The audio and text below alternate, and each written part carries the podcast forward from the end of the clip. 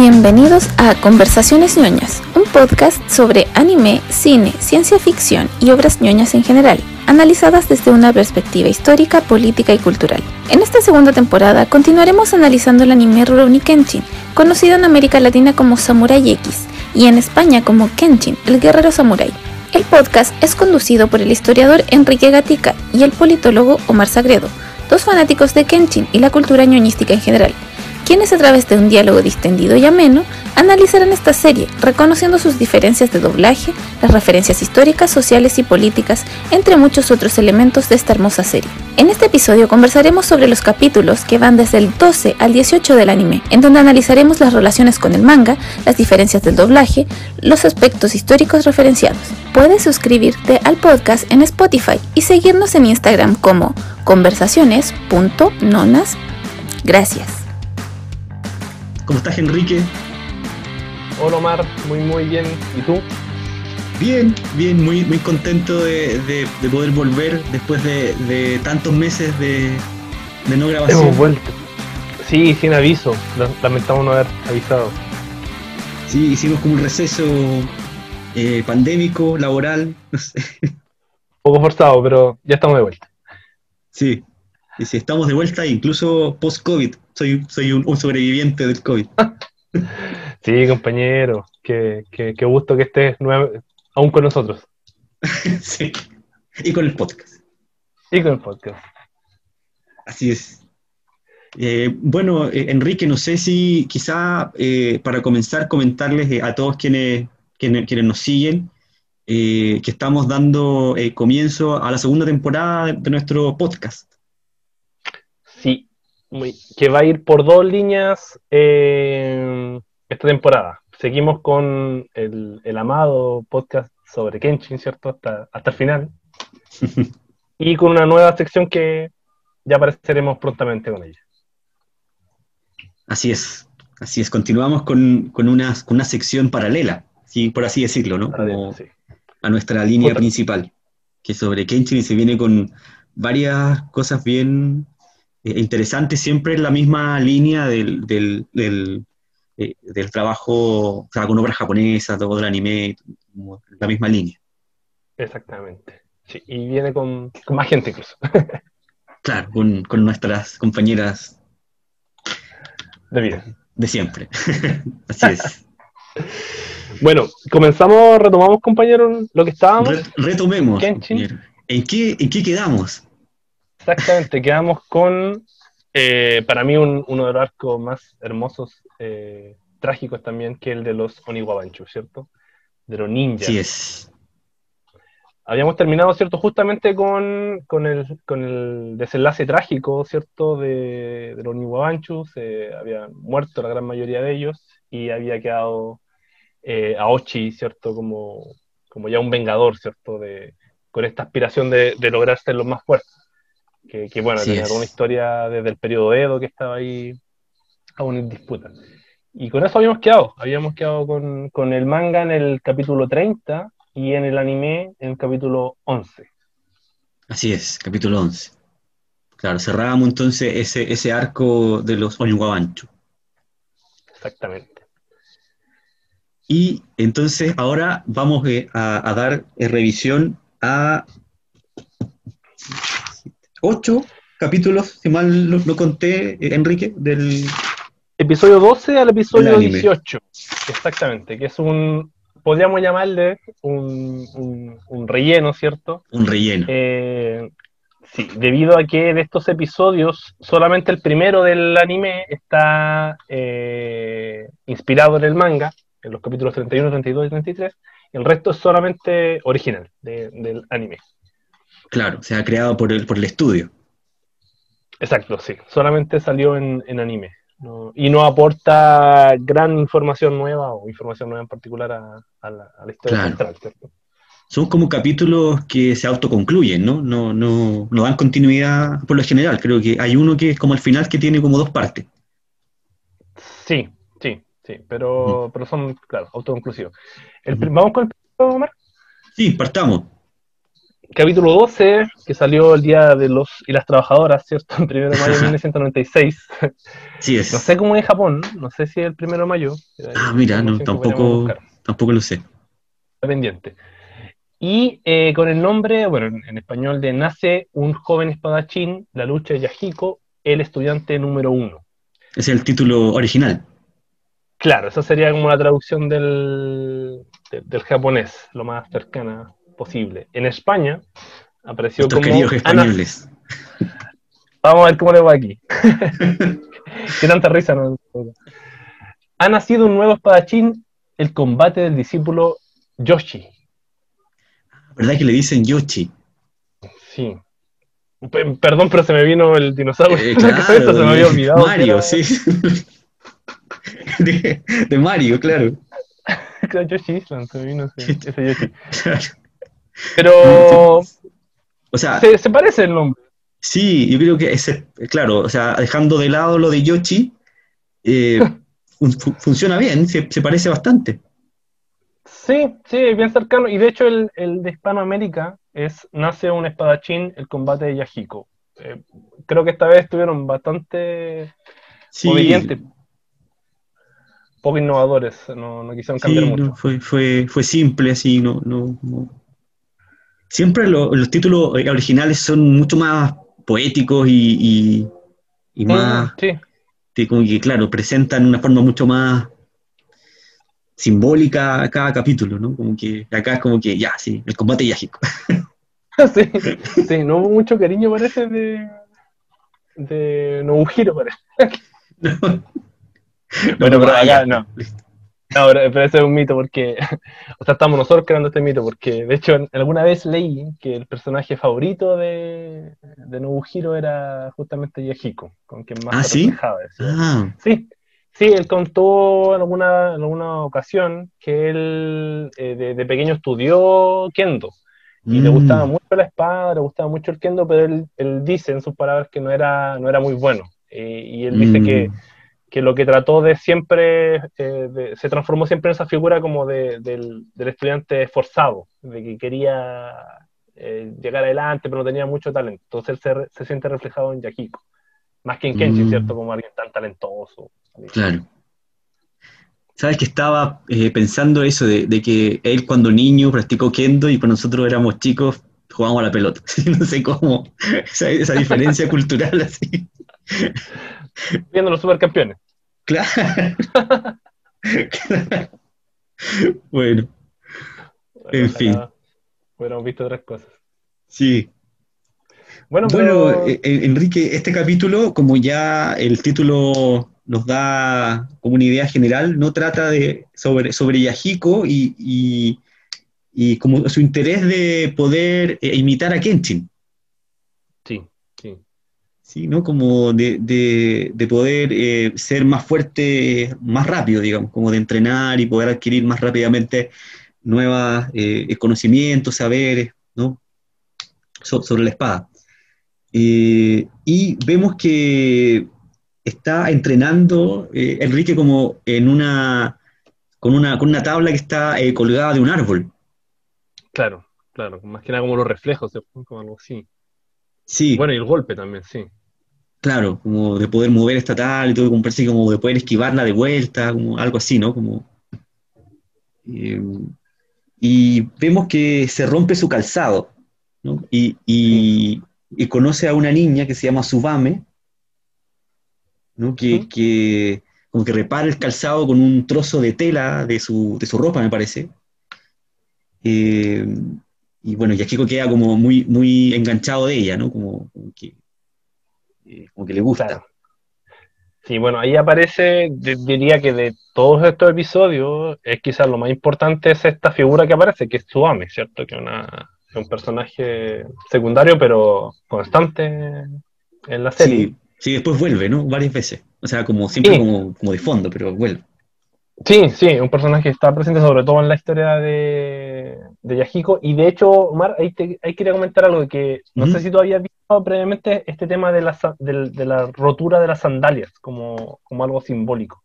No sé si te suena de otra serie. Y O sea, no exactamente, pero, pero recuerdo que en algunos animes eh, es como de mala suerte que se, que se como que se rompa eh, como el calzado, ¿no? Como por ejemplo, recuerdo en, Slam Dunk cuando eh, no, recuerdo qué pasa, como algo malo, y se le rompe la zapatilla, como el cordón de, la zapatilla a, no sé, no recuerdo a quién, si a Rukawa o alguien así, uno del equipo Chojoku.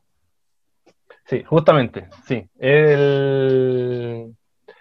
es una tradición japonesa y, se, tiene, tiene que ver cuando se rompe el calzado con un mal augurio. Eh. Es una, bueno, Japón tiene muchas tradiciones como muy, muy, muy particulares. Eh, y el, el, tema de la, de la rotura de las sandalias sería como un equivalente al de nosotros como del romper un, un espejo. Que, que ah. siete años de mala suerte. Mala suerte. sí. claro, como el, y ese también, creo que en Japón también el tema de la rotura de sandalia es un equivalente también al que se rompa un peine. Son como, como si se te rompen esos, son, son malos augurios. Y solo como dato mm. curioso, el, para nosotros el número 13 es como el de la mala suerte, no sé por qué. No sé si tú sabes por qué el 13 no siente de mala suerte. Mm, no lo sé. Creo que, creo que tiene que ver con Judas, como el discípulo. Ah, el discípulo.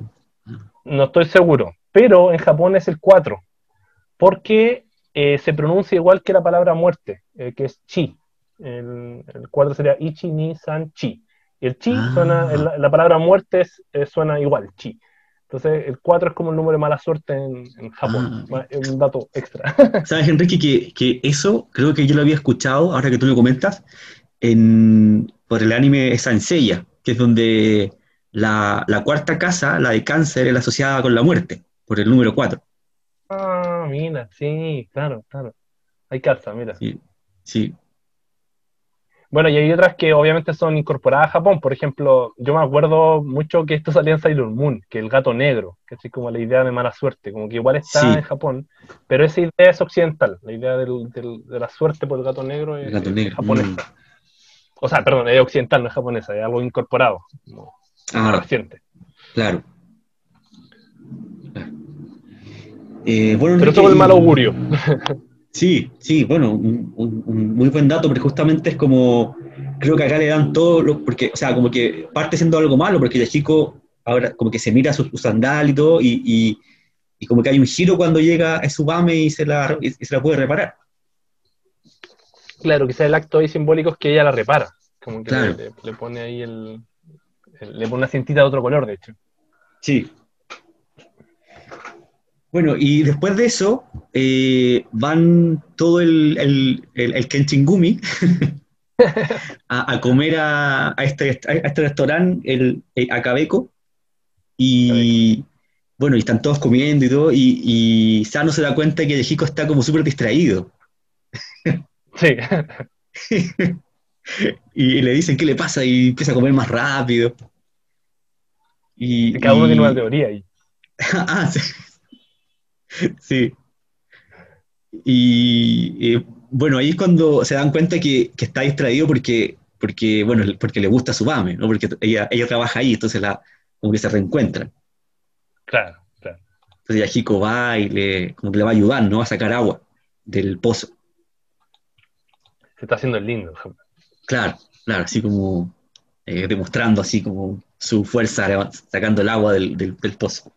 Y acá pasa algo, con eh, Enrique, que, es, bastante gracioso. O sea, eh, afortunadamente, en el anime, o sea, en la versión latina, quedó bien, bien traducido, o sea, como bien, bien, bien doblado, mejor dicho, que es que Subame le, le, le dice eh, Yahiko-chan. Sí, sí. Yahiko-chan, y Yahiko como que se, se siente mal, porque por este sufijo chan. Claro, sí, lo, lo llamamos honoríficos.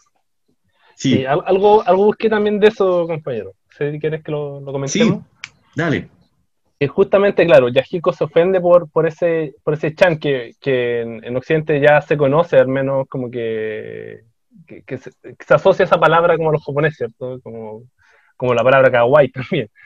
Eh, ese son honoríficos, es como, es como nosotros le ponemos acá el don, por ejemplo, Don Omar, Don, bueno, es un cantante, Don Enrique, Don Alejandro, ¿cierto?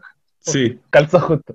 Pero es el, es el, en japonés sería como un Alejandro San, ¿cierto? Eh, claro, como, como Daniel San de la película eh, Karate Kid. Claro, Karate Kid, claro. Entonces el San, que es como el más común, sería un equivalente a un señor o señora, eh, o también puede ser como asociado al lugar de trabajo. Por ejemplo, puede decir señor librero, señor carpintero, ¿cierto? Como, mm. puede, llamarse así. También está el, el, el honorífico, el kun, eh, con K-U-N, ah, eh, que se trata de personas de sexo masculino, de menor edad o categoría, u hombres jóvenes, como, como un, lolo, un adolescente, se puede decir kun. Mm. Chan se usa para referirse a adolescentes o niños, eh, aunque también puede utilizarse como, como, de forma cariñosa a un amigo o una mascota, como que comúnmente también a la mascota se le, se le llama Chan, ah. como, Chan, como gatito, gatito bebé.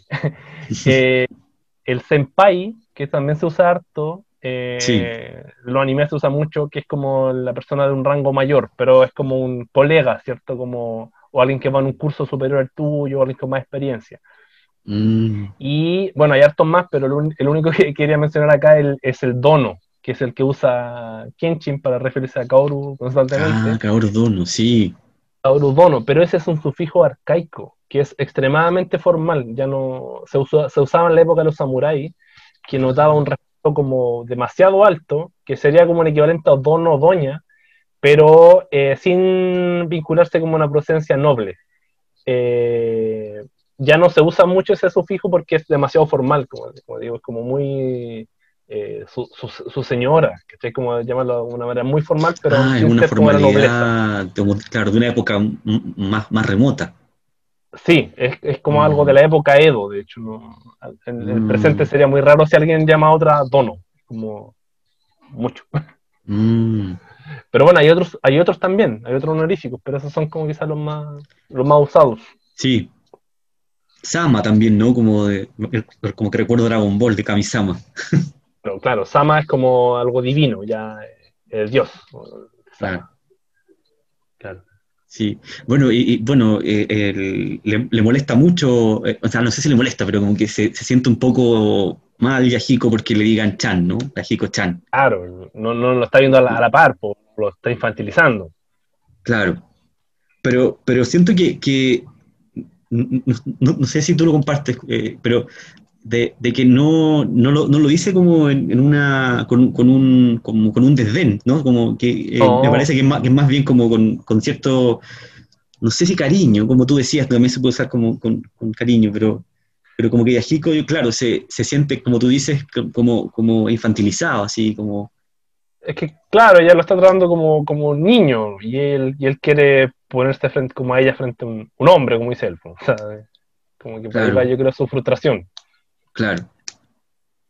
Eh, bueno, Enrique, y en este capítulo el, arco trata justamente sobre eh, Subame que está siendo eh, utilizada por una, por una banda de matones, así como los presentan, y después vemos un poco más quiénes son, quienes lo obligan a, fabricar una, llave que permita robar, ¿no? Una, caja fuerte, me parece que querían robar, y, y ella se niega, ¿no? Y parece como que la empuja, ¿no? Y ahí Ajiko llega eh, como a salvarla, ¿no? Con su espada de, madera y, bueno, y como que eh, vence a un par de tipos, pero luego eran muchos y le terminan dando una paliza. Claro. Y, ahí se conoce que el tipo que como que dirige a este grupo de matones era un hijo de samurái, si mal no recuerdo. O, sí. o como era que descendiente de samurái. Sí, en el manga se explica un poco más que, que no, sé si quieres que, que, me, que, en realidad no es mucho más, ¿eh? es como que desarrolla un poco más la historia que está, que, que, claro, que, bueno, de hecho el manga dice, así como titular dice que es una historia aparte, así como que ah. está marcado así. Y claro, ahí eh, se, explica un poco más que, eh, que Yahiko se pone a trabajar en Akabeko. Eh, ah. Tiene esa, esa diferencia, como de se involucra más, y de hecho sus amigos tienen cada uno una teoría. Eh, Kaoru dice porque se está robando la comida, Sanosuke dice que porque, porque está enamorado, porque hay una chica que le interesa, y Kenshin cree que es porque está entrenando. Cada uno tiene una, teoría. Pero a lo, que tú, a lo que tú mencionas, ahí se desarrolla un poco más, y de hecho ese mafioso dice, como en comillas, dice, por 300 años tu familia sirvió a la mía. Está hablando como de, esas relaciones que se establecían en el periodo Edo, donde una, una familia como que, como que traspasaba las deudas que tenían con otros. O sea, si había una relación de amo-esclavo, eh, por llamarlo de alguna forma, esa relación se iba a mantener por generaciones como en adelante. Y eh, este mismo sujeto dice, en, otro momento, dice que odia la igualdad de clases que hay en la era Meiji. Mm. Y Ajiko le responde que las cuatro clases son iguales en esa era. Entonces me puse a buscar qué eran esas cuatro clases. Y eh, en el periodo de Edo eh, existía un, habían cuatro grandes clases, habían otra, otros grupos separados, pero eran cuatro grandes clases en un sistema conocido como el Mibus, Mibunsen, eh, que eran, bueno, estos cuatro grupos, que el primer grupo, el más arriba, es donde estaban los samuráis, que lo componía cerca del 5% de la población. El segundo grupo era la gran mayoría, que eran los campesinos, que era el 80%, y el tercer grupo estaban artesanos, y al final estaban los comerciantes. Eh, entonces solamente los, los campesinos vivían en la gran mayoría del país, en las zonas rurales, no sé, como un perfil un poco como el Japón de la época, y los samuráis artesanos y comerciantes vivían en las ciudades eh, alrededor de los castillos de los daimios, ¿cierto? Que eran los señores feudales del, del periodo. Eh, y esto hacía que igual estas clases, estos grupos estuvieran divididos porque estaba muy mal visto y no sé hasta qué punto estaba prohibido la unión entre grupos diferentes campesinos con samurái o, cosas por el estilo. Pero bueno, fuera de estos, de estos cuatro grandes grupos estaban los ETA y los Hinin, que eran, eh, que eran las profesiones que rompían los esquemas del budismo. Por ejemplo, los ETA eran los carniceros, curtidores o los sepultureros. Y los Hinin eran como verdugos. Eran como los grupos que estaban un poco marginados, ¿cierto? Bueno, incluido obviamente mm. mendigos, prostitutas, estaban siempre como un poco al margen. Pero esas eran las cuatro grandes clases que había en el periodo Edo. Que, que acá en el manga se desarrolla un poco más esta idea de, de la igualdad que empieza a cambiar con el periodo Meiji. Mm. Interesante. Bueno, como siempre nos permite profundizar en, aspectos de la cultura japonesa Kenshin. Sí, sí, da, da esa entrada, constantemente esos guiños para profundizar más. Sí, eh, Enrique, bueno, eh, voy a hacer una síntesis del capítulo para que pasemos al, al, que sigue, porque ahora lo que pasa es que, eh, bueno, Yahiko trata de entrenarse para vencer a este grupo de matones liderados por este descendiente de samurái, y bueno, Kenchi le, le da una, una idea de, de, que para pelear uno contra uno, donde, donde tenía cierta ventaja Yahiko, ya que tenía cierto, digamos, entrenamiento ya más avanzado, era que eh, pudiera correr y luego ir venciendo eh, eh, uno, uno, por uno a quienes lo fueran persiguiendo. Entonces ahí Chico piensa en un plan que es como correr y, que lo, y que lo sigan dentro de una especie como de pasillo, ¿no? como un callejón, donde cae solamente una persona. Claro. Y digamos, le va funcionando hasta que el último, es como el jefe del grupo, ¿no? Lo, lo enfrenta con, un, con, una, con, una, espada, con una espada real. Exactamente. Y, bueno, y ahí finalmente es como Yayahiko lo, lo logra vencer, digamos, y, eh, como que demuestra un poco que eh, a, esta chica Subame que, que, sí, eh, digamos, merecía también su, su, su, condición ya como de, un chico más fuerte, ¿no? en una, una escena bastante graciosa porque estaba peleando él, pero también estaba como escondido en el techo Kenshin con Sano vigilando, como protegiéndola así escondido, que él no se diera cuenta. Claro, claro. Es muy linda esa preocupación que aparece y se muestra. Sí. sí. Bueno, ahí hay un detalle, Omar, igual, que cuando Yahiko está peleando con ellos, eh, uno de ellos le da un golpe en la espalda y ahí es cuando cae Yahiko y, está, y es derrotado en un momento. Eh, eso en el kendo está prohibido. En el kendo no existe el tema del golpe en la espalda. Como que. Y además, ah. bueno, falta el honor también. O sea, como que ahí igual a, Yahiko lo derrotan con trampa. Mm, claro. Ah, mira, no sabía eso. Mm. Porque, bueno, me, como que me acordé que, bueno, mucho más adelante, en la, ya en la saga de Chichio, no sé si recuerdas, eh, compañero, que, hay, hay, un momento en que uno de los, de los, de los personajes, eh, Soujiro, le da a Kenshin un, golpe en la espalda. y, y Sano dice que, bueno, la versión latina, quizá la versión original dice, otra cosa, pero es como que dice algo así como, es la primera vez que le dan a Kenshin un, golpe en la espalda. Pero yo creo que más bien como porque es más difícil golpear a alguien en la espalda, pero también quizá puede tener, puede tener que ver con, esto, ¿no? Como de, no golpear por atrás. Claro, o sea, eso, o sea, lo que yo te comento igual es claro, dentro del kendo eh, como deporte, como disciplina. Eh, mm. Pero claro, en un duelo quizá ahí hay otra, otros, otros códigos, pero, pero, pero efectivamente llegar a la espalda de alguien es como que te derrotaron completamente. Yo creo que esa también va por ahí un poco el... Si llegó a tocarle la espalda es por algo. Claro, claro. significa una, una mayor destreza, además, poder ponerse de, espalda, ¿no? O sea, ponerse la espalda del, del, del adversario. Bueno, Enrique, y con eso finaliza el capítulo. Sí, justamente. no, sé si tienes algún otro comentario sobre este episodio no, o pasamos al... No, no, hay, una frase muy bonita que, queda ahí que dice las espadas que protegen no pueden, no pueden darse el lujo de ser derrotadas. Creo que esa, esa frase es muy bonita, pero eso. ah, sí, sí, es muy, es muy linda esa frase, sí. Porque es como que si, si a ti te derrotan también, o sea, pueden matar a quien estás protegiendo. Como ese es el sentido de, Sí. Claro, la responsabilidad que hay ahí, claro, de cuidar a otros. Sí, es bien bonito. Sí, sí bueno, Kenshin siempre con sus frases tan, tan hermosas, tan, tan significativas, ¿no? Como, o sea, tan simples, pero también tan, tan significativas. Exactamente. Bueno, recordemos que los samuráis eran muy poetas. sí, sí, es, cierto. Bueno, Enrique, pasemos entonces al episodio 13 eh, del anime. 13. Sí. Sí, 13 del anime. Eh, claro, llamado eh, Tú puedes, el combate más duro de Toramaru. Esa sí sería la traducción en español en España. Eh, conseguir el título Yokoshuma, el combate más duro de Toramaru.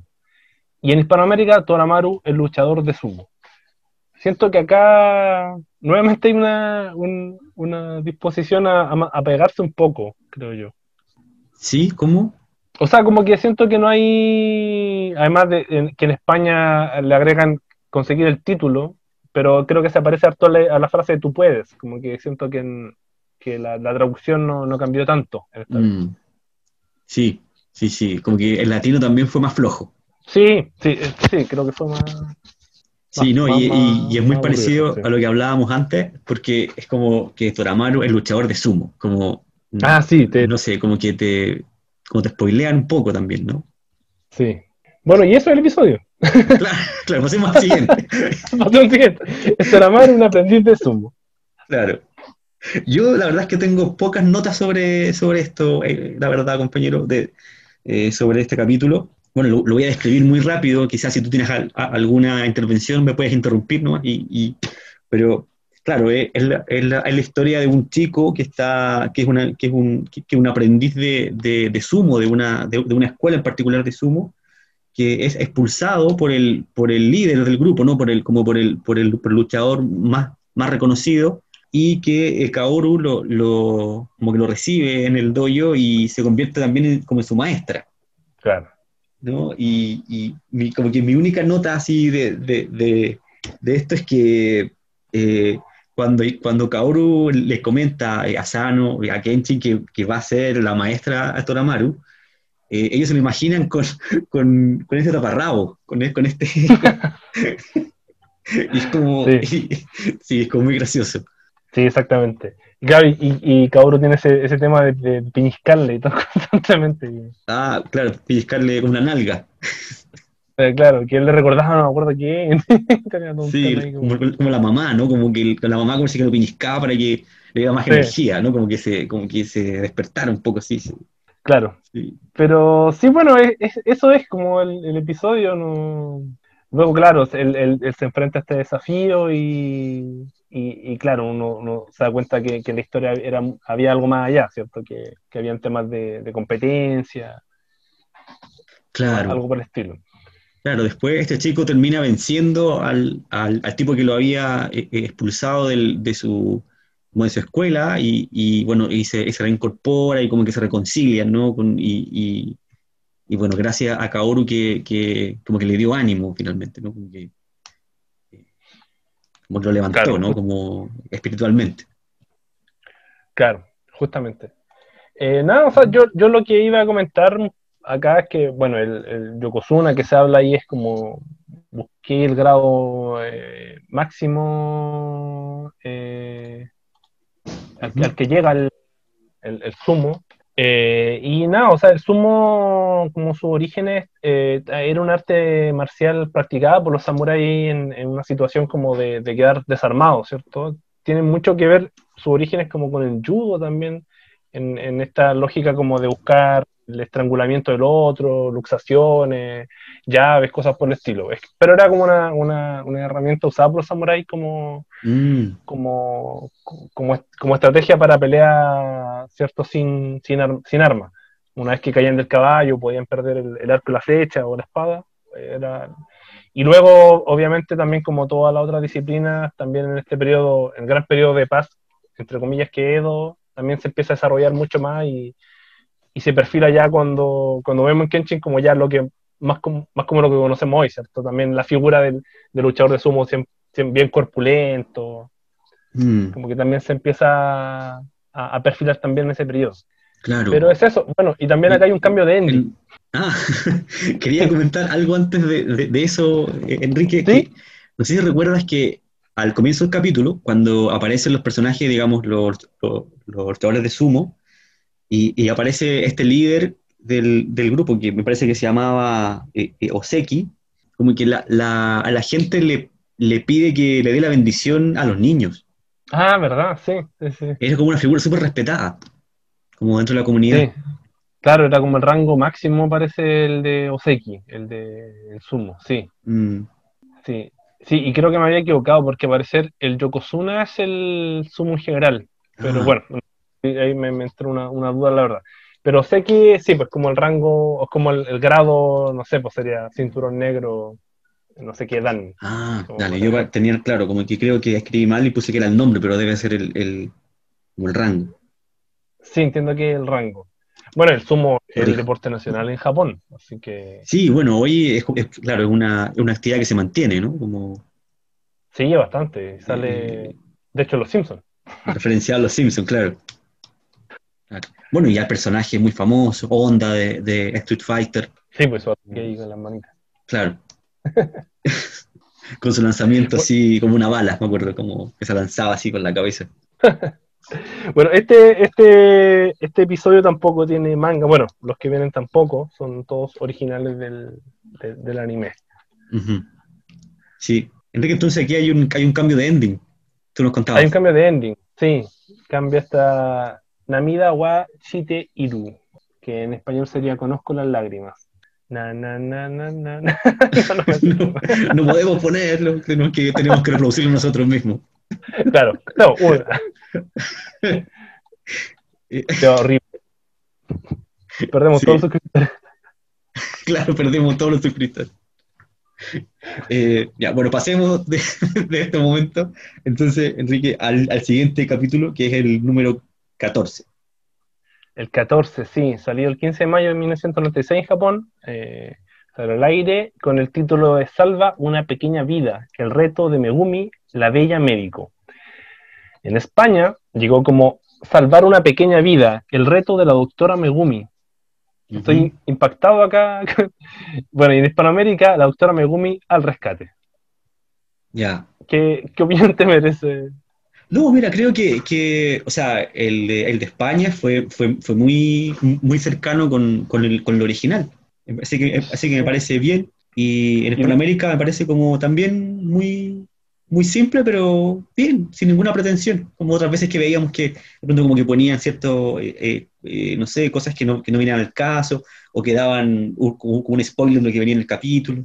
Sí, sí, como que se adelantaban, no acá como que calzaron bien.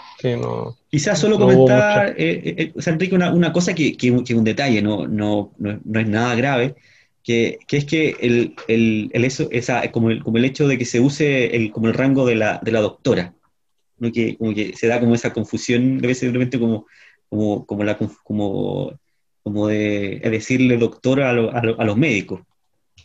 Sí, sí, eh, porque nos da la impresión de que en la traducción eh, no pasa eso, pues dice la bella médico. Claro. En el reto. Pero claro, en Occidente está tan transversal esa, ese mal uso del concepto de doctor al médico que, claro, pasa esa situación. Hubiera sido bueno si dijera usar otro, otro nombre. Sí, sí, es algo que incluso los mismos médicos se, como se lo ponen eh, eh, a sí mismos, ¿no? Como que incluso ahí en su... patitas. patitas ponen doctor. y, ¿Hasta cuándo? doctores de carne. O sea, de qué, no sé qué son. bueno, todos, pues, también los veterinarios, dentistas. Los dentistas, claro, también. Sí. Pero bueno, no sé. no, no, nos quedemos en eso. Este, este, podcast no es sobre, sobre los médicos ni, los doctores ni nada. Déjenlo usar el nombre. Eso es todo. claro. He dicho. He dicho. Pero bueno, este, este episodio es, claro, justamente con. Es sobre unos falsos curanderos, ¿cierto? El grupo eh, Ishimanji, que está ahí liderándolo. Eh, Raikou, si no me equivoco el nombre era del. Sí, y claro, él ahí arma todo un, un, un, escenario para, poner a una persona que supuestamente lo dolía el estómago, hace todo un, show, pero bueno, finalmente es un episodio de Megumi, ¿cierto? Preocupada ya de, esclarecer acá los hechos. Sí. Sí, eh, bueno, Enrique, yo eh, tengo alguna, algunas notas que, bueno, y quería, quería comentar, eh, comentándote que, que quizá, bueno, también lo tienes que haber, haber notado, que la calidad del dibujo acá era, era como distinta, ¿no? Como que me parece que era mucho más redondo, como no sé si te parece movimiento. Sí. No sé si te parece a ti eso. Sí, como de las luces, porque este tipo, es Raiku, ¿es lo que se llamaba? Eh, utilizaba como una, como una especie como de báculo con velas, entonces como cuando la movía se, se, se, como que se movía mucho, o sea, se veía mucho como el destello de la, de la luz. Sí, hay algo, peculiar en la animación de este episodio, sí es cierto. Sí, o sea, no, es mala, pero es como algo peculiar, como tú dices, ¿no? Como que se llama la atención. Sí, es distinta, es diferente. Sí, bueno, que, bueno, sí como comentar una cosa que me llamó la atención, pero sobre, sobre, el doblaje latino, que siempre nos deja ciertas eh, ahí como características graciosas. Acá, cuando, cuando lo que, lo, que, tú comentabas, ¿no? Que, que hay un tipo que, que digamos, se hace pasar por un enfermo, ¿no? Como que grita, ¿no? Como si tuviera un dolor en, como en el vientre, ¿no? Eh, y en ese momento, eh, em, al, em, em, o sea, como que Megumi se refiere eh, a sí misma como la tigresa de la, de la medicina. sí, sí, entiendo. Sí, una cosa muy extraña, porque ya habíamos visto que, que antes también en una mala eh, en, un mal doblaje, a, eh, a Kaoru habían, ella se había dicho a sí misma como la tigresa del kendo. En un capítulo pasa, como que tienen un tema con, con las tigresas, los amigos de Colombia. Querían buscar la tigresa del oriente acá. Realmente la. Querían meterla de alguna manera, como. ya, ya, ahora sí, la tigresa de la medicina. Mira, lo intentaron nuevamente, no, no lo lograron nunca. No, no, nunca lo dejaremos pasar. Nos parece un dato de, gran relevancia. No, bueno, Enrique, y, como, como, en síntesis, ¿no? Lo que tú dices luego, hay un, hay un episodio, o sea, hay una situación en que una, niña, ¿no? Que tenía una, enfermedad grave, eh, la familia de esta niña ya no, ya no confía en Megumi y la, la llevan con este falso curandero, y finalmente Megumi la salva con, con, con la ayuda de Kenshin. Eh, y como que se, se, como se repone la reputación de Megumi como médico. Claro. Dentro de la comunidad. Porque había quedado mal por, por no pescar, ¿cierto? Como, por no ayudar a este tipo que estaba, claro, que estaba fingiendo su, como su dolor. Claro. Algo que, que, me llamó la, la, atención, Enrique, no sé si te diste cuenta, es que este, grupo, el Ichimanji, eh, en, su, en, su, en, su, ropaje eh, utilizaban un símbolo como una esvástica. Sí, Sí, usamos un símbolo como de plástica. Sí, quizá como recordar que es un símbolo eh, oriental, ¿no? Eh, originalmente la esvástica. Sí, sí, se da mucho también en la India y, mm. bueno, es un símbolo muy antiguo que desafortunadamente los nazis lo, lo, hicieron asociarlo hasta el día de hoy a, a ideas eh, tan nocivas, ¿cierto? Pero, pero es un símbolo de, que, que, viene del sol, como que vincula el sol y tiene, es como un símbolo positivo, como que trae buena energía, buen augurio. Se vincula a eso. Está muy presente en la India también, la cultura. Sí eh, el budismo también está presente, sí. Sí, bueno, era, ya, era parte, ¿no? Como de toda la fachada de este grupo de, de, farsantes, ¿no? Como así como para, también como para... claro, sí. No, de, este grupo de, de, falsos curanderos, ¿no? Como para, para demostrar que eran como que, eran tipos como sabios y todo como más cultos, que venían de una, como de las culturas indias, chinas, no sé, como, ¿no? Como, Claro, había toda una puesta en escena ahí típico sí. de. Sí, claro, muy, muy, típico. También, Enrique, tomé nota de, que, de que es la primera vez que vemos a Megumi como esta, figura como de zorra, con, sus orejas. Como, ah, ya. Que es como algo que va a aparecer después más adelante también cuando. Claro. Cuando se la, como se la imaginan y, la, ven siempre como con con, estas orejas y con una nariz así de, de, zorro, ¿no? De zorra, claro. Que zorro, que claro, la idea de la zorra que se asocia mucho como a ser astuta, así como tramposa. Claro. Como, que ya lo habían contado con Ikaoro como una mapache, más... más, Un mapache. Como más, claro, el mapache tiene que ver con algo más torpe, más travieso, más, más infantil, en cambio la zorra más astuta, más... Como que está muy bien personificado en ella. Sí, sí. Sí, encuentro como súper gracioso eso de, pronto como, como en, digamos, en el, en el, humor que trabaja Kenshin, ¿no? Como de pasar de situaciones así y luego este, humor como eh, donde los personajes como que se convierten en como un animal y tienen estos rasgos de animales, ¿no? Como me parece muy, muy gracioso, como que me recuerda también con, con cuando pasaban de situaciones así muy serias y pasaban a, tener las cabezas grandes, y gorila con una cola, Ukama con, también con una cola de zorro. muy, muy gracioso. Muy bueno sí. sí. y cuando iban a los comerciales, como esos dibujos. sí, era muy gracioso. Bueno, quizás ese sea el próximo anime. oh, tiene que ser. Más, más aún que se viene en la película. Sí, sí. Por fin vamos a ver animada al campeonato nacional. Por fin. No lo sabemos, compañero, no lo sabemos. Sí. Eh, bueno, Enrique, ese es el, cierre del capítulo número 14. No sé si tienes algún otro comentario y para pasar ah. al... Sí, no, no, no, no tengo mucho más que... De hecho, ahora vienen los dos comentarios que son juntos. Si, te parece, podríamos comentarlos como al, eh, al unísono ah, claro. Que son los dos episodios que 15 y 16. Exactamente. Estos capítulos salieron, bueno, en mayo y junio del 96. El episodio 15, en la traducción del japonés sería El ejército asesino de las llamas. Corre Jinputai. Y el capítulo siguiente, bueno, pero veamos primero el capítulo 15 solamente para, no, para compararlo. en España apareció como Jinpu Force, los asesinos de fuego. Y en Hispanoamérica, dos espadachines legendarios. Hay que ver, no sé dónde sacaron eso. Bueno, como que también dan, dan algo de, de, información del capítulo. Sí, también. Como que vieron el episodio y, se lo ocurrió. Ah, claro. Pongamos. Sí. Y lo de Jimpu Force, como. es muy raro. A mí me. Pero, ¿por qué meter una palabra más en inglés?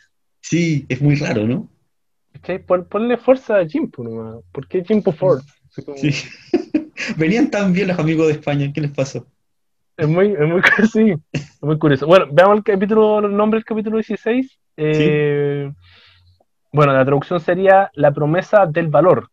Arde técnica secreta Hiden Notachi. Mm. Eh, en España llegó como una reverencia y una espada en llamas y en Hispanoamérica la espada secreta de Chilem.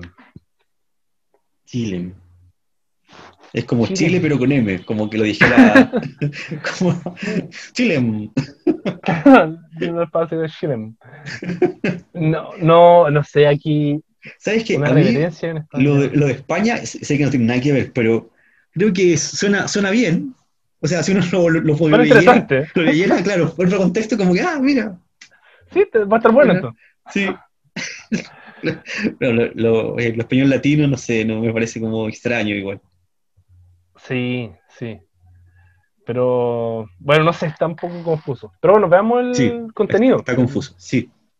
Sí, el capítulo 15. 15, claro. El escuadrón Jimpu. Sí. Y, aparecen, claro, estas figuras que son como como vienen las sombras, ¿cierto? Que se mueven en las sombras, este, este grupo, el grupo Jimpu, el escuadrón Jimpu.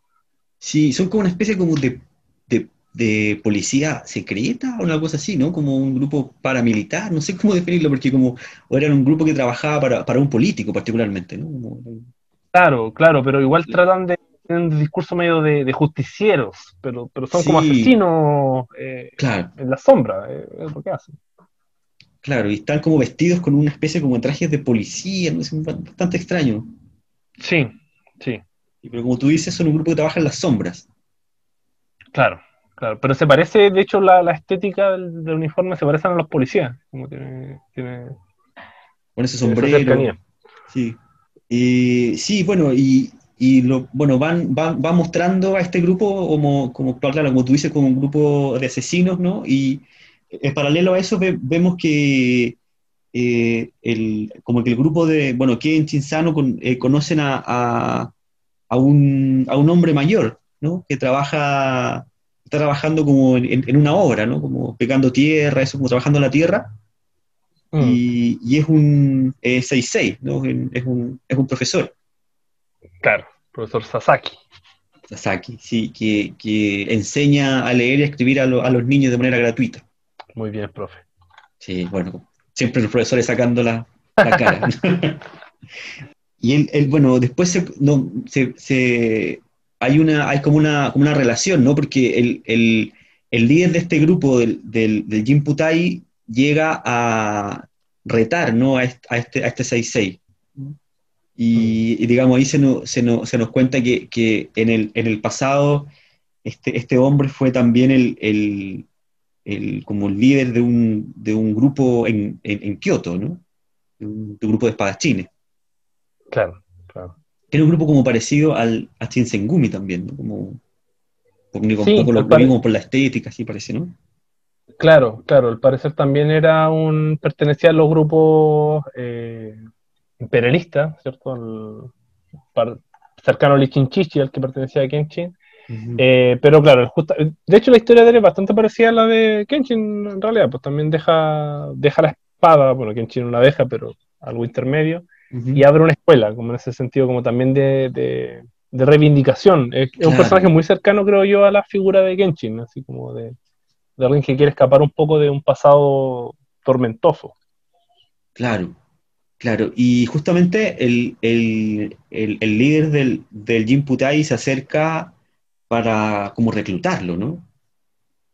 Para incorporarlo al, digamos, a este grupo Jin Putai, sabiendo que era un, hombre bastante habilidoso con la, con la espada. Y bueno, el, el, 6-6 se, se, niega. Ese es el, como el tenor del primer capítulo, ¿no? donde presentan todo este problema. Mm, después vemos entonces que un poco para e, e intentar forzar al 6-6 eh, eh, empiezan a eh, amenazar a, a, los niños de la, de la escuela, ¿no? Entonces ahí Sano se, se convierte un poco como, como el guardián del, del, grupo de, de, niños. ¿no? Se llama Toma, el, el, el, líder de este grupo Jimputai, ¿no?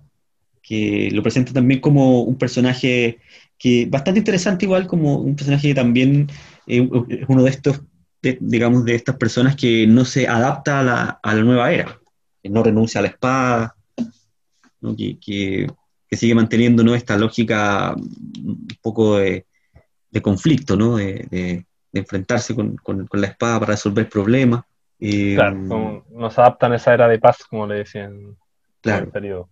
Claro, y eh, tengo acá como una, una nota que, que, quería como, comentar, que el, el plan de, de, este grupo Yimputai era matar eh, a Yamagata, alguien de quien ya, ya habíamos conversado antes también.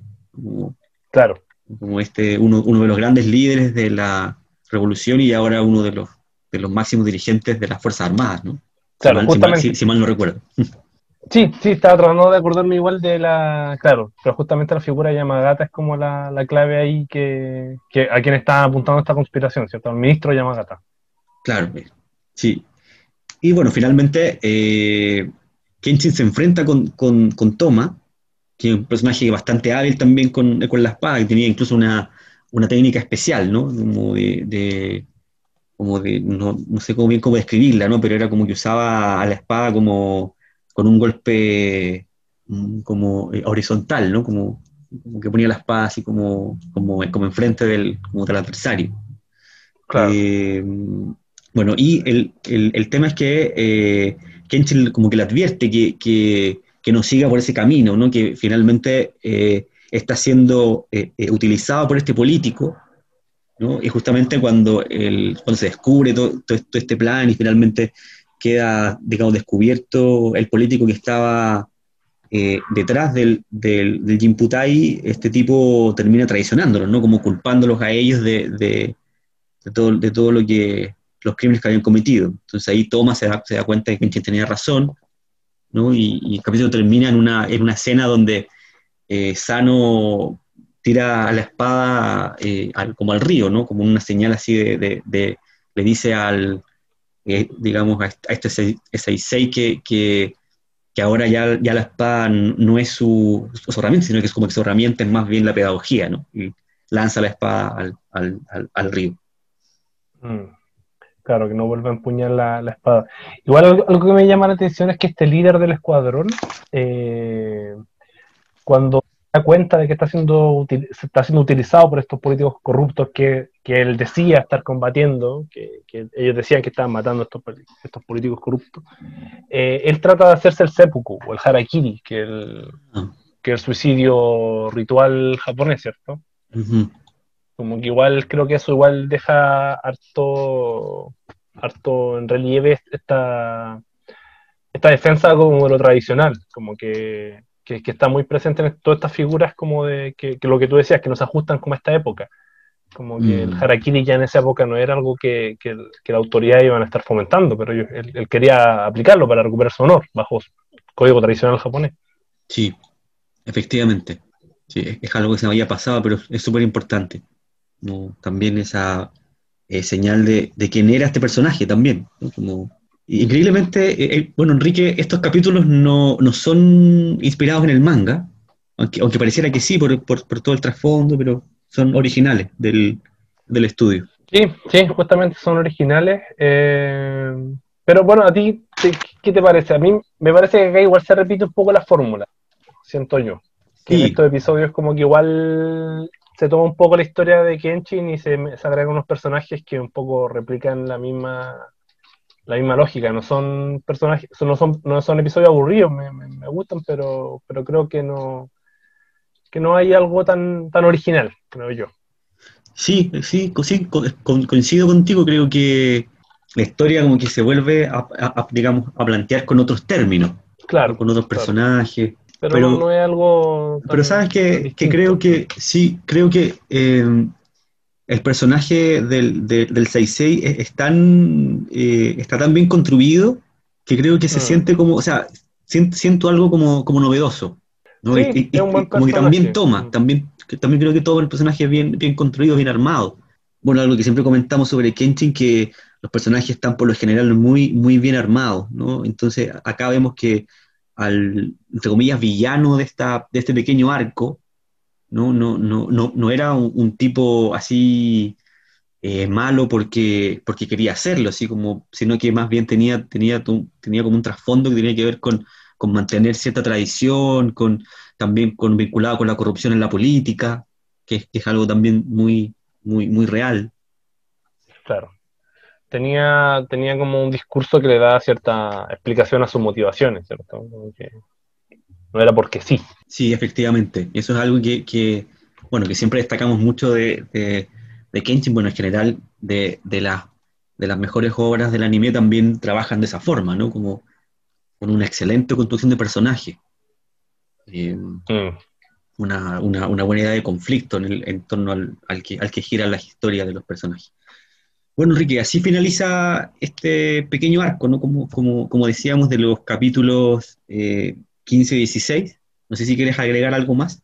Em, no, no, nada más, no tengo nada más que, comentar. Ese es como el, ese mini arco, ahora nos quedan dos episodios más que también son, son sueltos, ¿cierto? Originales.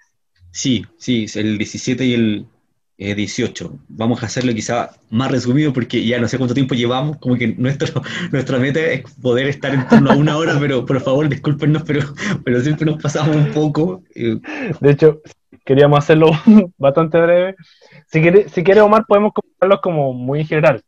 El capítulo 17, eh, que salió en julio 16, eh, se titula Vuela hacia los sueños, la aventura de Marimo, la hermana Bala. Me sorprendió eso de hermana, pero bueno, en España el episodio apareció como Volando hacia los sueños, Marimo, la chica del cañón. Y en Hispanoamérica, Marimo, eh, la bala humana. Sí, creo que está bien. Mucho, sí, tampoco mucha diferencia. Sí, claro, en la versión latina como que sacaron eso de Vuela hacia los sueños, que era como, la como el, título, la parte más poética del título. Sí, sí, que están bien serios. sí, como no, muy cortos, muy precisos. Sí, línea mujer bala. claro.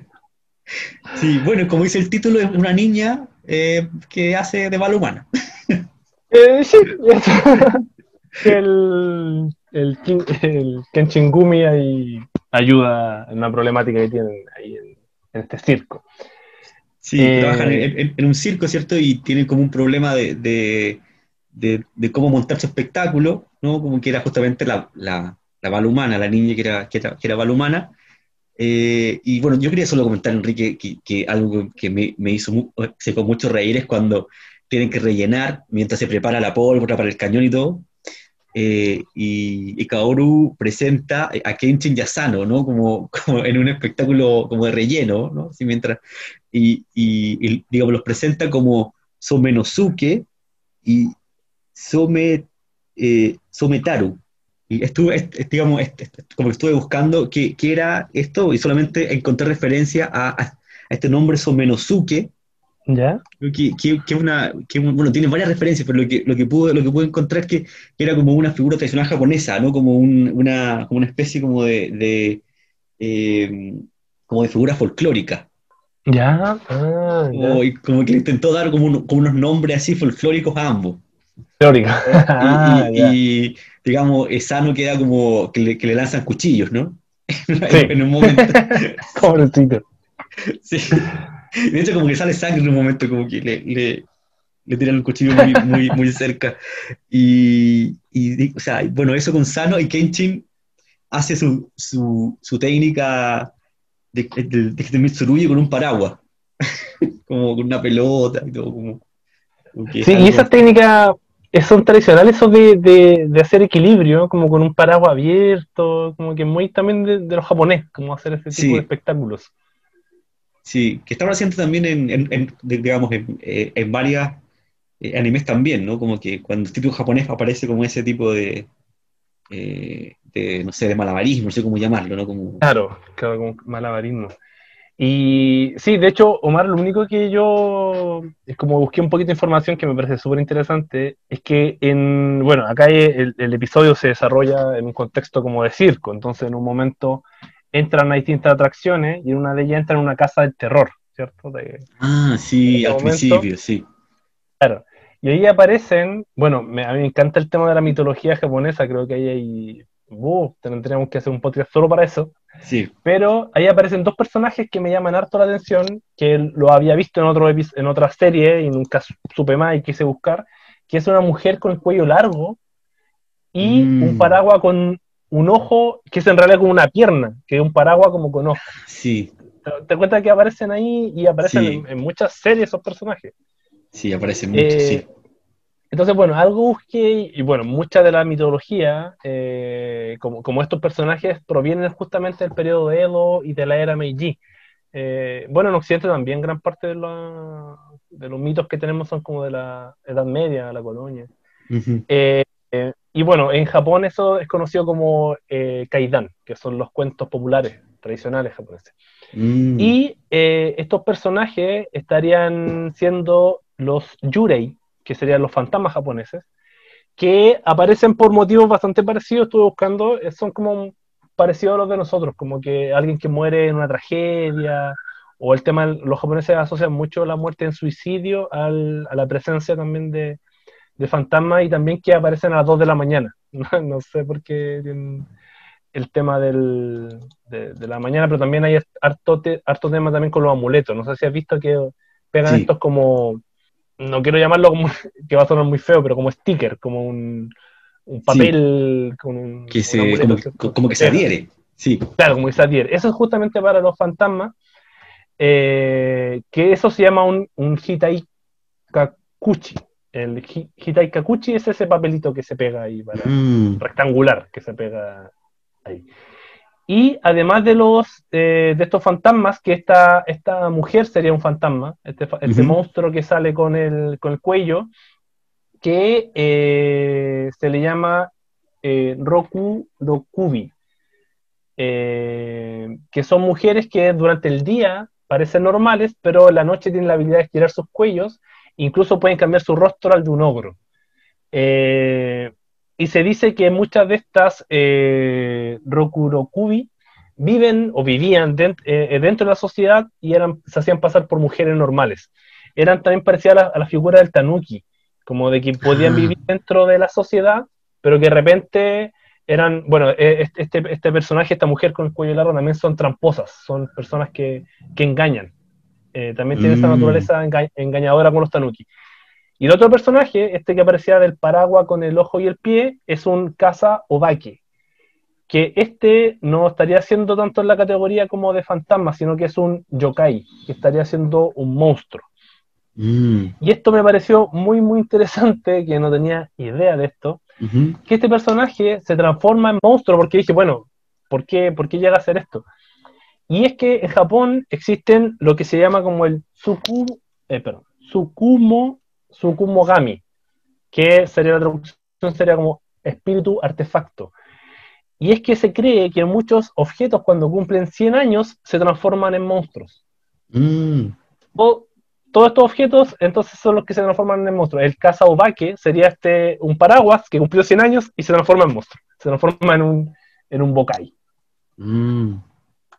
Así que eso me pareció súper interesante, la verdad. Sí, sí, súper interesante, Enrique. Gracias por, por, por, por, el, por la contribución. Creo que efectivamente, sí, eh, recuerdo que, que, como que mostraban más, ¿no? También había un, quizá tú me corriges, ¿no? Pero como una especie de cerdo, ¿no? O quizá, no, quizá se, me, se me confunden los animes, no, quizá era otro, que tenía unas alas. Giro, compañero. ¿Ah? ¿Ah? Que tenía unas alas. Claro, estoy Bueno, no, no, no sé, igual hay muchos, son, son cientos, si no miles de, de como figuras, personajes. Ahora busqué estos dos solamente, pero... Ya. Sí, no, yo, son como los que tú dices, son como los que uno más se recuerda también, ¿no? De, de, de verlos en otras, como en otras obras. Claro, claro. Bueno, y la, la, mujer también, algo que se me iba, es que también a veces aparece con ese triángulo en la frente, que, siempre los fantasmas lo tienen en Japón. Sí. Un, triángulo ahí, que bueno, busqué el origen de ese triángulo y no, hay un origen tan, tan claro, eh, se, pierde en el tiempo. Pero, mm. pero, pero se simboliza como que los muertos llevan ese triángulo en la frente, de papel o de, o de tela. Ah, también aparecen como con unos fueguitos, así como, unas, como unos pequeños fuegos eh, de color azul. sí. sí, sí, como que el fuego azul es como se asocia al, como el inframundo. O que no, o que no tienen piernas. También, claro, se te da cuenta de repente como que, se asustan cuando ven que no tiene piernas. Claro, sí, hacia abajo es como, como humo, ¿no? Sí, como, claro. ¿Sabes qué? haciendo un paréntesis en todo, que eh, digamos, con todo lo que tú nos comentaste sobre los fantasmas y bueno, y los monstruos de, la, de, la, mitología japonesa, me recordé, de, digamos, de ese, de ese otro, eh, digamos, eh, anime que también llegó con, con bastante fuerza, eh, digamos, que, que, era Mikami. Mikami, claro. Mikami en la casa fantasma, y también, bueno, el tema era justamente como los fantasmas y aparecía mucho de esto, ¿no? Como de estos talismanes que se, como que se adhieren, ¿no? El, el las características de, los, fantasmas. Sí, claro, esa era como su, arma principal, el tema de, estos, estos talismanes, los amuletos. Sí, y también recordé, compañero, la, la, película de Ghibli, era Los Mapaches, ¿no? Eh, Pompoco. Ah, preciosa película. También, sí, no, hermosa. También, también se muestra mucho que se convierten los mapaches en, como fantasmas, ¿no? Para, como para espantar a, a, los seres humanos y para que no sigan construyendo dentro del bosque. Claro, claro, claro. Y eh, bueno, en esa película siento que se refleja muy bien el espíritu de los tanuki, que son más bien traviesos, más que perversos. sí. No, no, son malos, son, son, engañadores. Como que los zorros eran, eran, eran mucho más más, como, no sé si malos, ¿no? Pero tenían como una, una intención un poco más, no sé si perversa tampoco. Pero, claro, más, más serios quizás, sí. de una forma más... Sí, sí, era muy, muy, muy linda esa película. Bueno, ya también se muestra mucho esto de los fantasmas, ¿no? También creo que se convertían en, no recuerdo si se convertían en esta mujer con el cuello largo, pero, pero sí en otros fantasmas también, de unos niños con un solo ojo, recuerdo que eran como también. Sí, bueno, Japón tiene mucho, mucha criatura en su mitología. Eh, es muy interesante la cantidad de, personajes que tienen. Eh, bueno, quizás también nuestra propia cultura también se han ido perdiendo más, pero, pero hay mucho. Sí, bueno, también recuerdo en esa película un poco que, que bueno, que los seres humanos, eh, digamos, quizá como, no sé si se, será muy común, pero eh, cuando ya veían todas estas presencias, ¿no? Como de, los supuestos fantasmas, que eran, los, mapaches convertidos, ¿no? Eh, para un poco construir ahí, construían como, como estos como, como altares, ¿no? Que no, sé cómo se llamarán realmente, quizás, quizás tú lo sepas, que es como una pequeña construcción y que y como que dentro a veces hay, hay, un Buda o que a veces hay un, otro, otra figura, y un poco como para pedir permiso para poder construir ahí, ¿no? Como una especie como de, como de ritual, así, como es, no sé cómo llamarlo, como de sanación, un poco también de, como de respeto hacia los espíritus.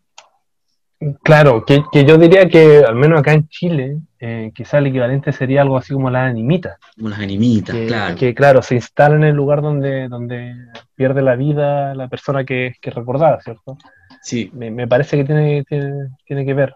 Claro, puede ser como un símil así, quizá cultural, respecto a lo, que se, a lo que pasa acá en Chile. No sé si pasará también en otros países de, en América Latina eso de construir como animitas, ¿no? ahí no, no, estoy seguro, pero es algo bien como, como en Chile es, muy común. Claro, sí, sí, sí, sí. No sé, la verdad, si todo Latinoamérica, no, no, desconozco. Sí. Bueno, esto no es el, un podcast. Nos desviamos bastante.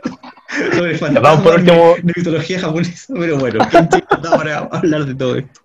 Y es, para que, vean que incluso con el relleno se pueden hacer grandes cosas, con, se pueden conversar de grandes temas con este, con este gran programa que es Kenshin. Exactamente. Esto, este podcast es eso, conversación interesante sobre temas que nada que ver. Ni hablamos de Marimo, la... la niña, bueno, que ya, ya, contamos que la niña bala y que, bueno, y que la sale, sale disparada. Claro, y tiene eso. Sí, bueno. Bueno, capítulo 18. sí, hacemos capítulo 18. Ya, para ir ya finalizando el capítulo 18. Eh, junio del 96 en Japón. Y la traducción sería Corre Yahiko recupera la eh, Sakabato. Eh, exactamente. En España eh, apareció como Corre Yoshi recupera la espada de filo invertido. Y en Hispanoamérica, uh recupera la espada sin filo bien. Bueno, ahí tenemos de nuevo el error de. Bueno, que se mantiene hasta el final con el doblaje. Sí, sí, sí, aunque no corrige. claro, que esto de, la, espada sin filo, que, que bueno, Enrique, yo debo, reconocer que le tengo cariño igual a, ese nombre. O sea, sé que está mal, que no, que digamos que, que, que una cosa que no, que, no corresponde, que es un error, pero claro, yo siempre le dije la espada sin filo cuando era niño. Bueno, más, grande, que no era, no era, tan chico, pero siempre le dije la espada sin filo. Entonces, como que sé que está mal, pero le tengo algo, algo de cariño. Sí, sí, sí. Lo... Igual yo, yo no, les, no les puedo. Aún tengo rencor porque siento que eso me hizo. Me confundió mucho tiempo. Claro, por supuesto, sí. Sí, no, lo, que, lo que hablábamos también cuando analizábamos ese capítulo donde aparecía eh, Udo, que es este, este personaje también que, que, se enfrentaba con Kenshin y que de pronto, si uno solamente veía la versión latina, no se entendía cómo Kenshin quería matarlo si la espada no tenía filo. Claro, claro, le va a pegar fuerte en la cabeza. Claro, un fierrazo en la cabeza, no sé cómo. no, quedaba claro eso. y, la, versión de España de Corre Yoshi es como, claro, como que volvemos a pensar en Mario, como Corre Yoshi, como es la tortuga, no sé cómo. Sí, que además corre Yoshi, que Yoshi corre, eso es lo que hace. Sí, como la lengua, claro, no sé cómo, como las tortugas. A Mario Yoshi. Claro. A Mario Bebé. Claro. Uy, qué odioso ese, ese, ese era el, como el llanto de, de, de Mario Bebé en el, en el Yoshi Island. sí, sí, es agradable. Yo lo dejaba tirado muchas veces. ya, muérete. muérete, maldito. Bebé con bueno, Enrique, este capítulo también yo creo que lo podemos resumir relativamente rápido, ¿no?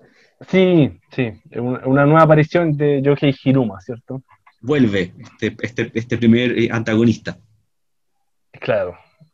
Oye, Hiruma, que en esta oportunidad, mm. sí, es claro, que en esta oportunidad contrata a, un, a, un, a una pareja también como de asesinos, ¿no? Asesinos como un poco así místicos, no sé, como eh, para, para que, bueno, maten a Kenshin. Eh, digamos, en esta oportunidad eh, Hiruma quiere manipular a, a Yoshi, digamos Yahiko, perdón, Yahiko, eh, eh, digamos, y, como que lo, lo, reta a un, a, un, combate y le pide que, que vaya, pero con una, con una, espada real, no con, no con su espada de madera. Claro, claro. Como sabiendo que Yahiko le iba a sacar la espada a, Kenchi, entonces justamente se encuentran, Yahiko va con la, con la espada de Kenshin, y entonces lo secuestran. De esa forma, eh, Kenshin queda desarmado. Eh, mm. Y em, al enfrentarse con esta pareja de asesinos que utilizaban una, técnica como con una especie como de, de, hilos invisibles, ¿no? que, eh, con el cual, digamos, amarraban los brazos, las piernas de, de, su adversario, digamos, claramente no se podían ver, ver, ver los hilos, eh, pero Yahiko logra escapar de donde, donde lo habían dejado eh, y le entrega a Kenshin su espada. Sí, no, no es un episodio que tampoco eh, siento que, que, aborda algo muy nuevo, pero, pero creo que lo bonito que muestra es el crecimiento de Yahiko, que igual en este episodio se, mostró harto y, creo que es algo, algo interesante, que es bueno por lo menos que lo vayan potenciando en estos episodios como, entre comillas, de, de relleno. Sí, Sí, aquí solo tengo una, nota que me llamó la atención, que es que Yahiko en un momento eh, golpea a Hiruma en los testículos, como, una patada. Entonces, me da un poco de risa porque el, cuando, cuando le da este golpe, muestran una imagen de una, de una nuez rompiéndose. Sí, con un martillo. Sí. Y, y unas cositas que son en Japón siempre, la, bueno, que salen incluso hasta en, WhatsApp, que son como una, unas pelotas que se abren y caen una, una, un ah. mensaje. no, no, es, algo festivo eso, ¿no? Claro, unas serpentinas caen y cae como un mensaje hacia abajo. Mm. También aparece eso, de hecho los ojos de él aparecen como esa, esa esfera abierta y rota. Sí, sí, sí, es, verdad. Eso me llamó la atención. Eh, claro, y, y, y, como que quiere patentar su, su técnica después. ah, su patada en la ingle. Claro, se nota en la ingle. Sí. Bueno, siempre muy buena como desde Juan Topo. Sí, uh, claro, yo creo que como que la ingle es de Juan Topo, como, como la palabra. Así como... el golpe en la ingle. Los hombres son golpeados por el fútbol, su película. Denle a ese hombre los 10 mil dólares, ya se acabó el concurso. qué gran capítulo, qué gran episodio. Sí. ¿Estamos diciendo Boo o Burns? Yo estaba diciendo, Burns. Ahí hay un, hay un remate del remate del chiste, una, cosa increíble. Sí, pues, tanto como un meta, meta chiste. Sí. Deberíamos un podcast de los compañeros. Sí, bueno, ya, yo creo que sí, también sí, está, está hecho, pero es que yo creo que como que no podríamos, o sea, como que nos, pasaríamos riendo, porque como que, ah, bueno, con la época dorada, claramente, porque eh, es como que hay, hay cosas tan, tan así fuera de serie, como esta invención de comedia así tan, tan propia, como esto, no sé, como del chiste que se remata al final a veces, como, mm. como bueno, estamos, estamos saliendo. sí. Es difícil poder tratarlo, creo que nos demoraríamos dos episodios, dos, perdón, dos horas en cada episodio. Sería peor que Sí, sí, peor. Es que, es que, bueno, es que además también Los Simpsons tiene algo de, de, de, que, bueno, el, o sea, yo creo que para ambos como, como, como lo mismo, de que lo vimos eh, en, en, su tiempo, después lo, lo, fuimos viendo en distintos momentos y como que uno se va como recordando que fue descubriendo cosas nuevas, o que le encontró significados como nuevos, ¿no? Cuando ya era uno ya como más, más, más grande, porque como que, como que hacen más sentido ciertos chistes en que hacen como, en que hacen burla, ¿no? De ciertas cosas de la, de la, como de la cultura gringa, ¿no? De ciertas películas, series, personajes históricos. Yo creo que, que las buenas series como, como Los Simpsons o como Kenshin, para, volver a para, volver a para volver, es que son series que cuando tú las la vuelves a ver, le, vuelves a encontrar otro atractivo. Eh, te vuelven a gustar por, por, lo mismo anterior, pero por nuevas cosas también. Como que siento que Kenshin volver a verlo ahora eh, para hacer este podcast me ha permitido como eh, conocer mil cosas nuevas y lo mismo los Simpsons que también estoy viéndolo nuevamente en orden disfruto otras cosas, otras cosas distintas, como, como que creo que, que, esas series buenas te permiten darle otra lectura, eh, más reposadas, con el paso del tiempo, conocer otras cosas, buscar otras cosas. Yo creo que ahí se ve la calidad de, una, de, una, buena serie, según yo. Sí, es cierto, es cierto, no, no, como que el paso del tiempo no, no les hace mal, digamos, o sea, como que, no, como no envejecen así como... Eh, claro, se ve que, que son tan eh, tan potentes, ¿no? tan, tan bien construidas que, que pueden ser vistas en, en, diferentes épocas y funcionan bien, te siguen generando en el caso de Simpson mucha, mucha risa, ¿no? En el caso de Kenshin ahora, claro, como comentamos, justamente nos permite conversar sobre la cultura japonesa, sobre, sobre diferentes temas del folclore japonés. Claro, justamente. están bien construidas.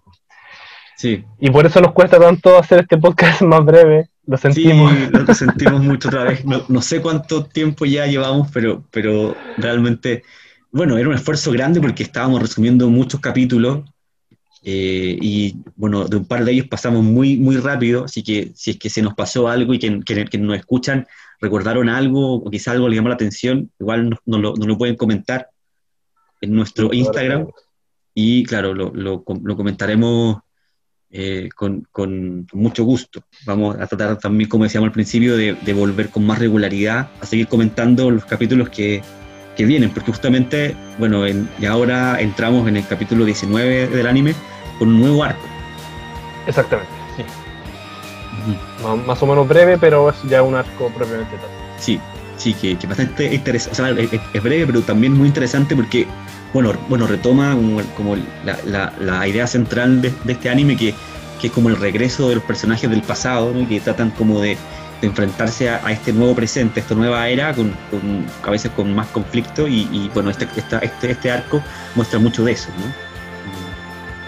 Eh, con, nuestro retorno del, del, pasado y, esta no adaptación al, al, presente. Exactamente. Es una gran, un gran arco. Así que para seguir en el podcast. Así es. Bueno, Enrique, como siempre, un gusto. Gusto, Mar. Qué gusto volver. Sí. Echa de menos Sí, qué, bueno que, podemos, podemos volver. Y bueno, nos encontramos en una próxima. En una próxima, sí. Muchas gracias a quienes llegan hasta este punto escuchándonos. Eh, muchas gracias, de verdad. Sí, muchas gracias. Chao, saludos. Chao, chao.